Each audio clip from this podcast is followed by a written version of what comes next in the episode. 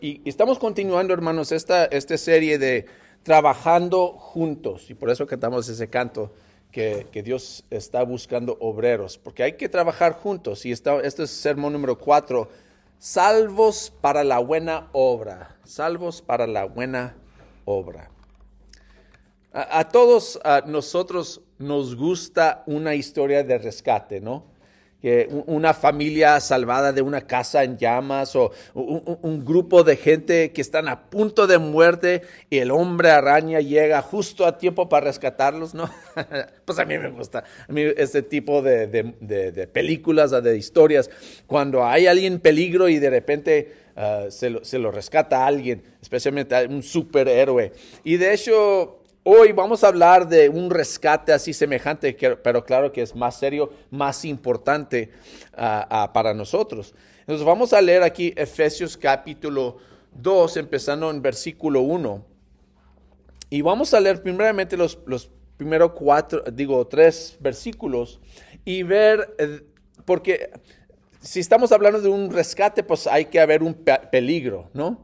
Y primeramente vamos a examinar la idea del peligro en que se encuentra uno. Versículo 1 de Efesios 2 dice, en otro tiempo ustedes estaban muertos en sus transgresiones y pecados, en los cuales andaban conforme a los poderes de este mundo. Se conducían según el que gobierna las tinieblas, según el espíritu que ahora ejerce su poder en los que viven en la desobediencia. En ese tiempo también todos nosotros vivíamos como ellos, impulsados por nuestros deseos pecaminosos, siguiendo nuestra propia voluntad y nuestros propósitos. Como los demás, éramos por la naturaleza objeto de la ira de Dios. Fíjense el peligro o, la primera pregunta, ¿de qué fuimos salvados? Y de hecho, esta mañana vamos a responder a tres preguntas. ¿De qué fuimos salvados?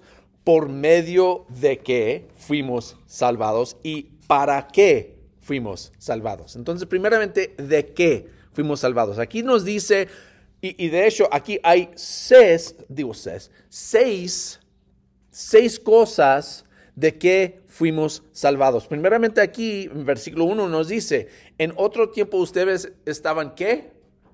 Muertos. La muerte.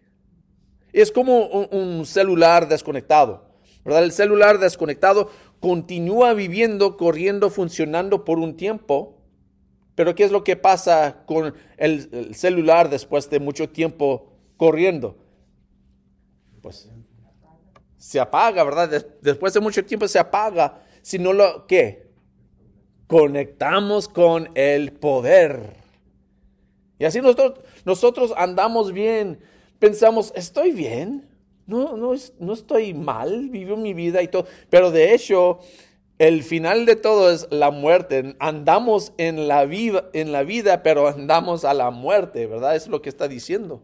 Muertos. Aunque vivíamos, vivíamos normal, pero últimamente el, si no estamos conectados con la fuente de poder, vamos a morir.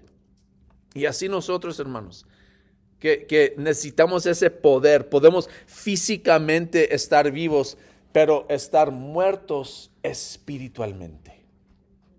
No solo eso, fuimos salvados no solo de la muerte, sino también de las transgresiones y pecados, dice ahí, muertos en sus transgresiones y pecados. Y esa palabra significa, es como, es como una invasión de propiedad privada.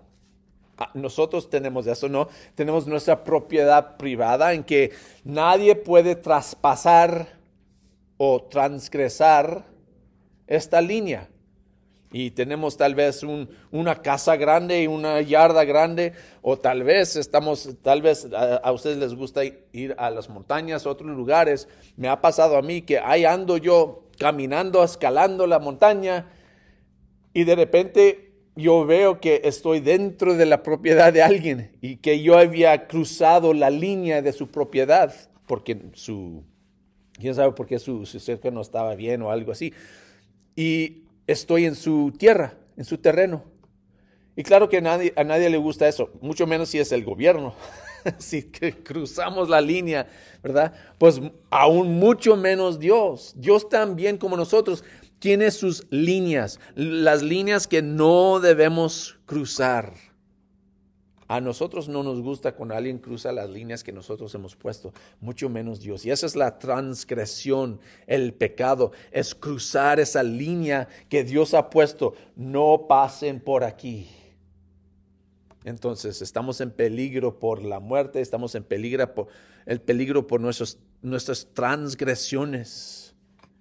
Y fíjense el versículo 2, en los cuales andaban eso es otro. Fuimos salvados de la vida vieja, la vida en que andábamos. E, e, e, el mundo, hermanos, va contra la voluntad de Dios. Tal vez en sus traducciones dice algo del corriente. Y así es. Es como un río fuerte contra que no podemos nadar. O como podemos decir, no se puede hacer nada. que, nadar. Ah, pues a veces uno tiene que intentar, hermano, el chiste. No se puede hacer nada, no puede nadar. Bueno, necesitamos el rescate. Si son como yo, a mí no me... Yo puedo nadar, pero más bien no es nadar, es como sobrevivir el agua. Me ponen el agua y, ok, ok.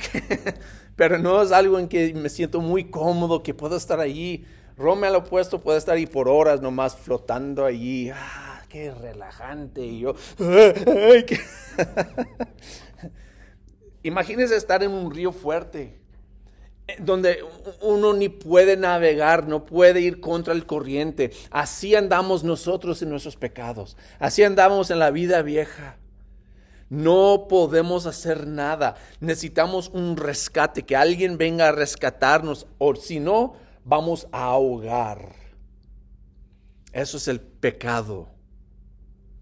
No solo eso, número, ya hemos visto la muerte, número uno, las transgresiones y pecados, número dos, la vida en que andábamos, número tres, número cuatro, el que gobierna las tinieblas, dice versículo 2, en los cuales andaban conforme a los poderes de este mundo, se conducían según el que gobierna las tinieblas, según el espíritu que ahora ejerce su poder en los que viven en la desobediencia. Está hablando del diablo, de Satanás. Hay otra traducción que dice el príncipe de la potestad del aire. Hermanos, no tenemos que adorar al diablo para estar bajo su poder.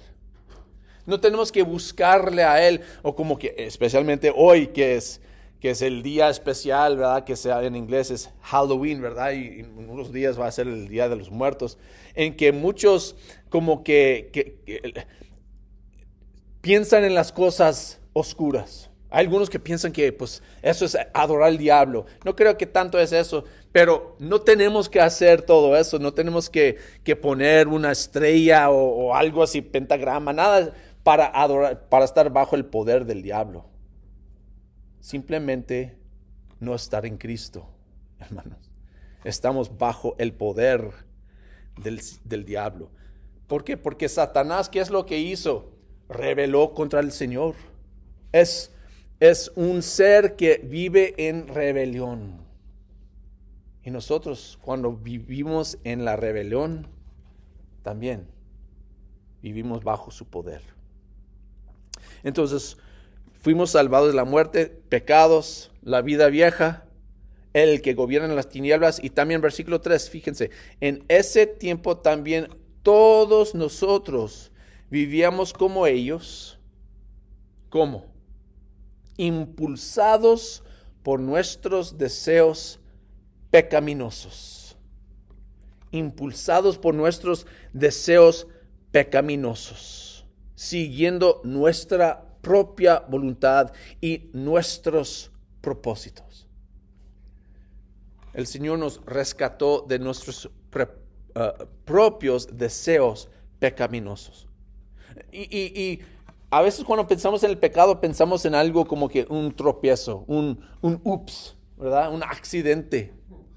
Y a veces pasa eso, pero no solo eso.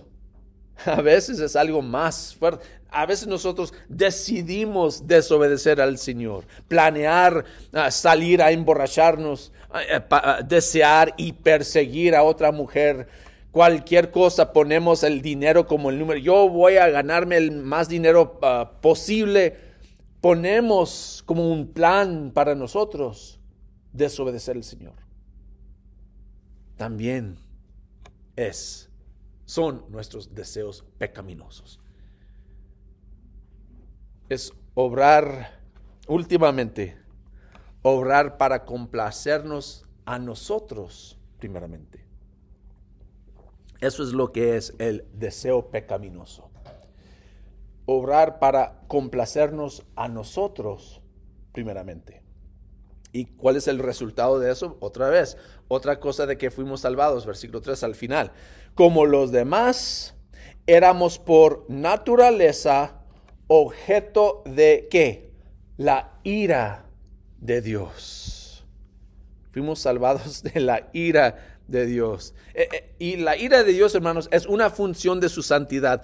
La santidad demanda una respuesta a la desobediencia. No puede mm, eh, dejar que la desobediencia vaya sin castigo.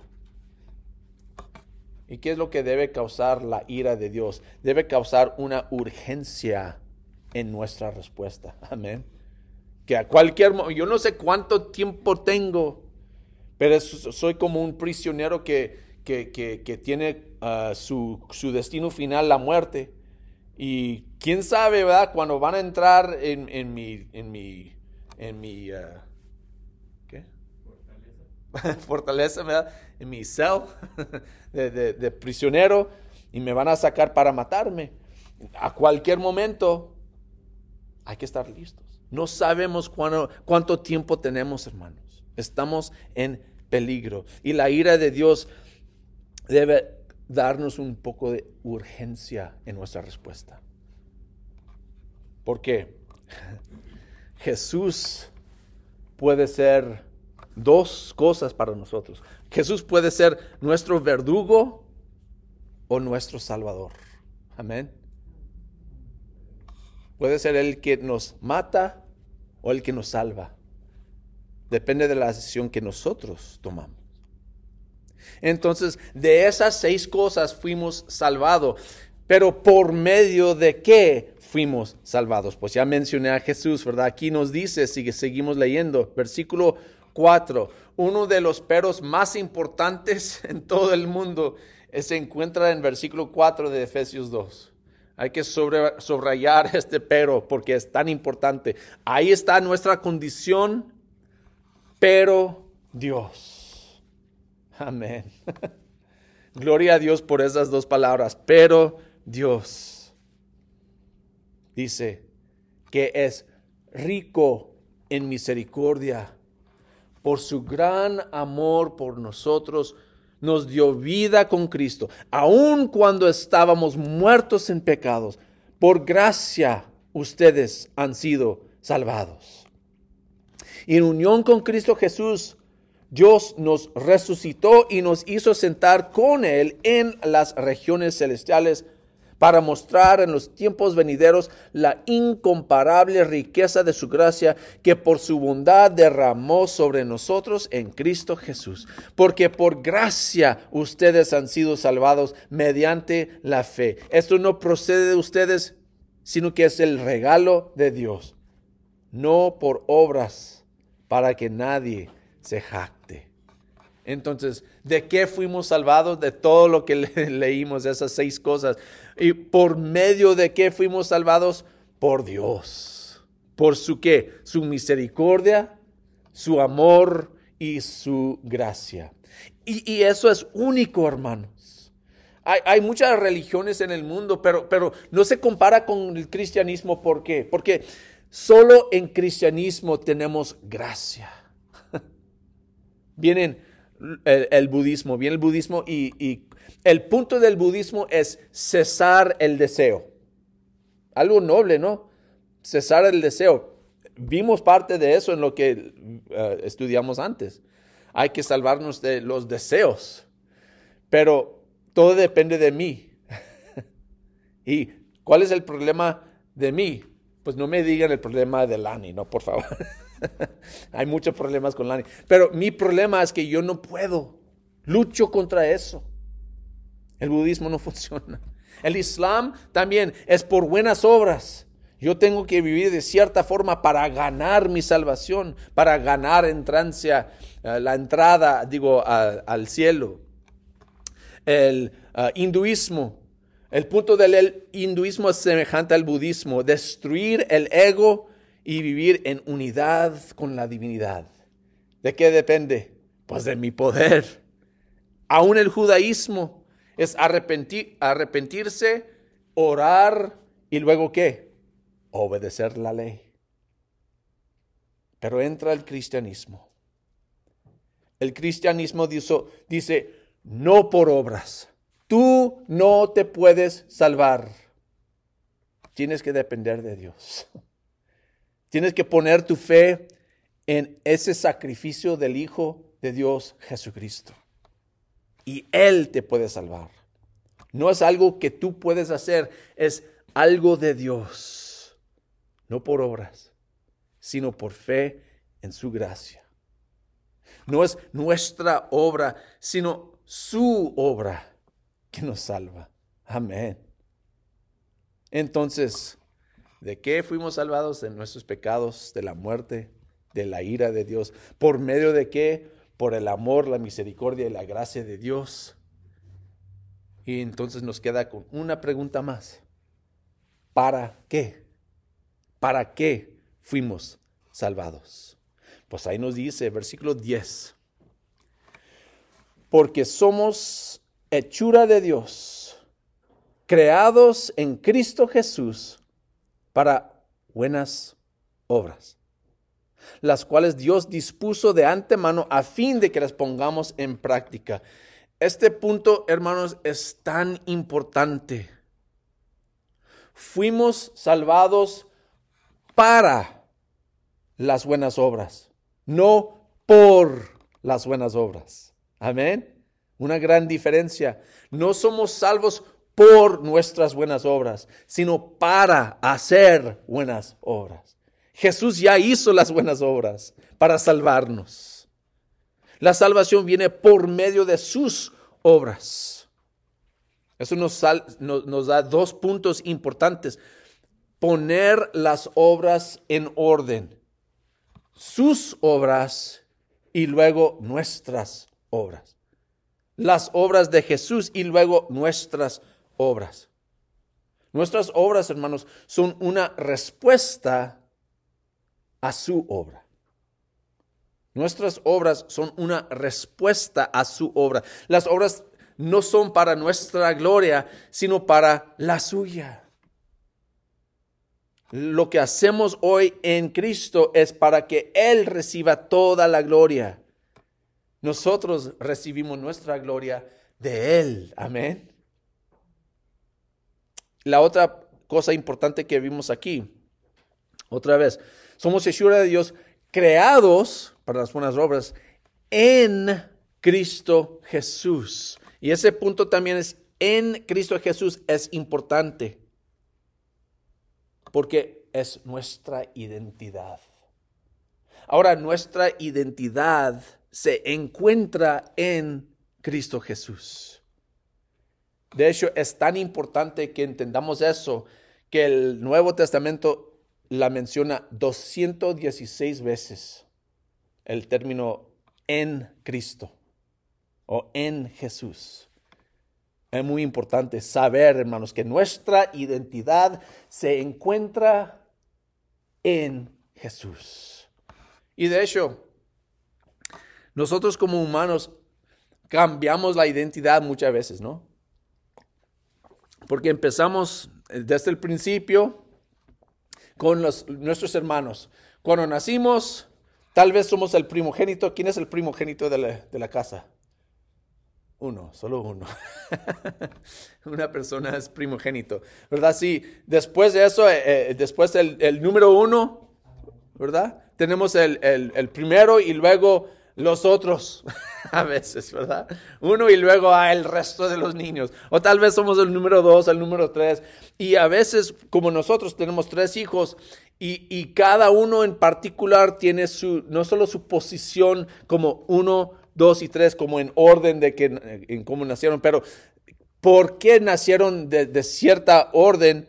Sus, sus, características son diferentes, ¿verdad? Muchas veces dice que el, el segundo o el, el, niño que está en medio a veces piensan que él tiene un carácter diferente, ¿verdad? Entonces, primeramente tenemos nuestra identidad en la familia que nacimos uno, dos, tres o lo que sea.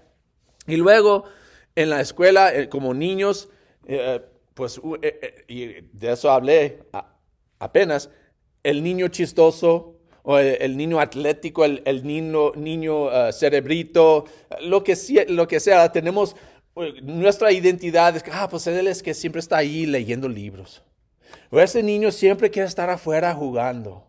Nuestra identidad se encuentra en eso.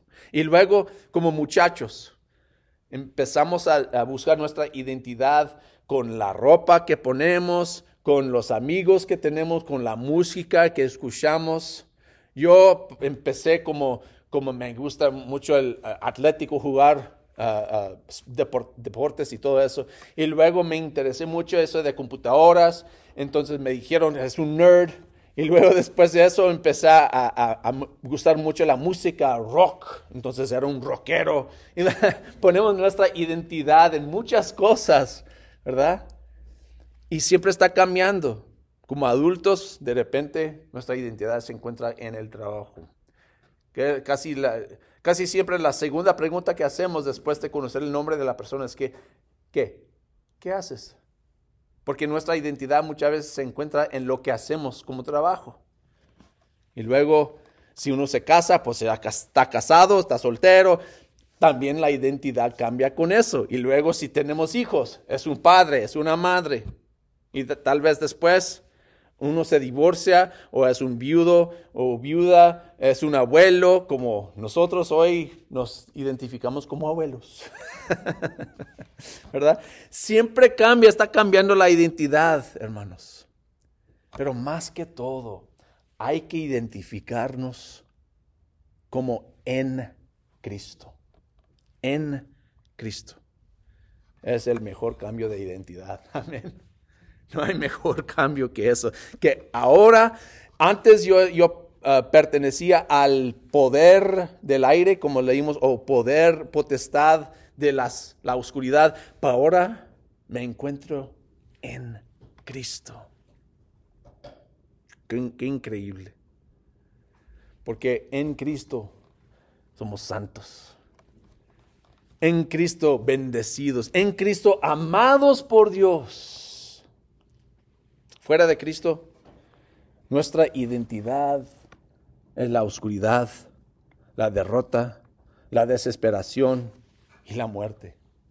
Pero en Cristo, nuestra identidad es luz, es victoria, es esperanza, es vida. Fuimos hechos, hermanos, para buenas obras.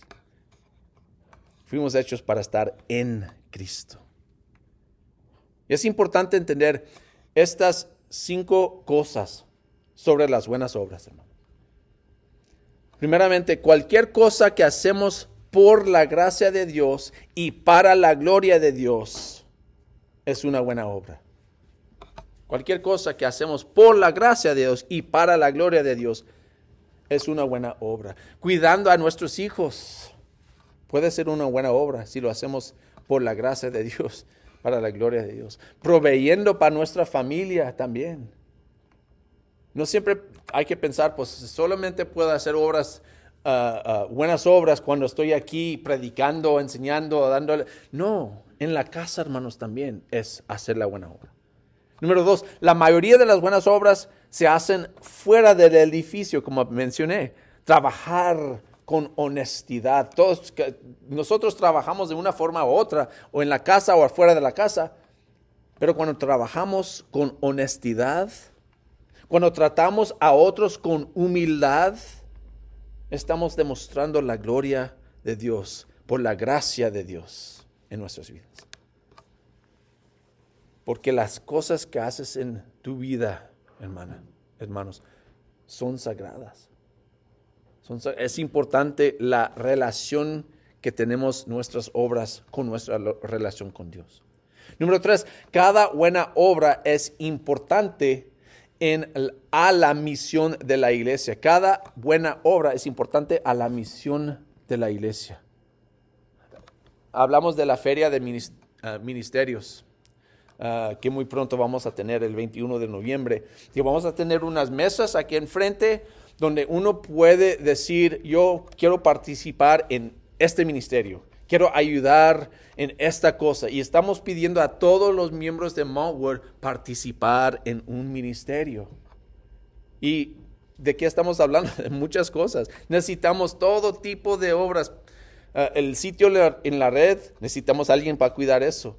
Necesitamos más maestros, no solo, no solo para adultos, sino para niños. Necesitamos traductores. Yo no puedo traducir todo. Tienen muchas cosas en la pantalla que necesitamos traducción.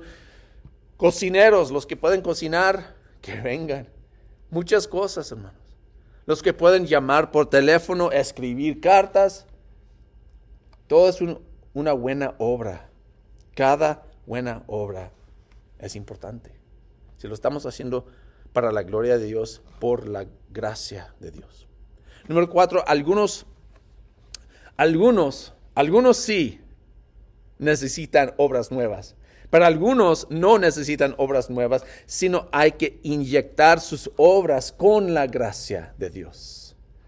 Algunos, de hecho, no, están haciendo nada eh, para el Señor. Vamos a ser honestos con nosotros mismos. Algunos otros están viviendo estamos viviendo nuestras vidas, pero no estamos inyectando la vida con la gracia de Dios. En el matrimonio hay que tratar mejor a nuestro cónyuge, en la crianza de los hijos, en el trabajo, o usar tu tiempo de mejor manera. En vez de siempre estar sentados simplemente haciendo lo que nos agrada a nosotros, tomando más ese tiempo para glorificar a nuestro Señor. Número cinco, Dios no necesita nuestras obras, pero nuestro prójimo sí. Eso también es importante. Dios no necesita nuestras obras, pero nuestro prójimo sí. Por ejemplo, Dios no necesita el mandado, pero una madre soltera tal vez sí necesita el mandado. Dios no necesita eh, material escolar, pero tal vez una familia pobre necesita ese mandado escolar, digo ese material escolar. Dios no necesita un negocio honorable, pero el paso sí necesita negocios honorables. Amén. Entonces, Dios no necesita nuestras buenas obras, pero el prójimo sí. Bueno, los que están en Cristo, ese es el mensaje para ustedes. Los que no están en Cristo, el mensaje es que estás en peligro. Estás en peligro. Y Dios está ofreciendo un rescate, una vida nueva, un propósito nuevo, un destino nuevo. No esperes. No sabes cuánto tu tiempo, cuándo tu tiempo se va a acabar. Vamos al Señor, hermanos, en oración y ya vamos a terminar.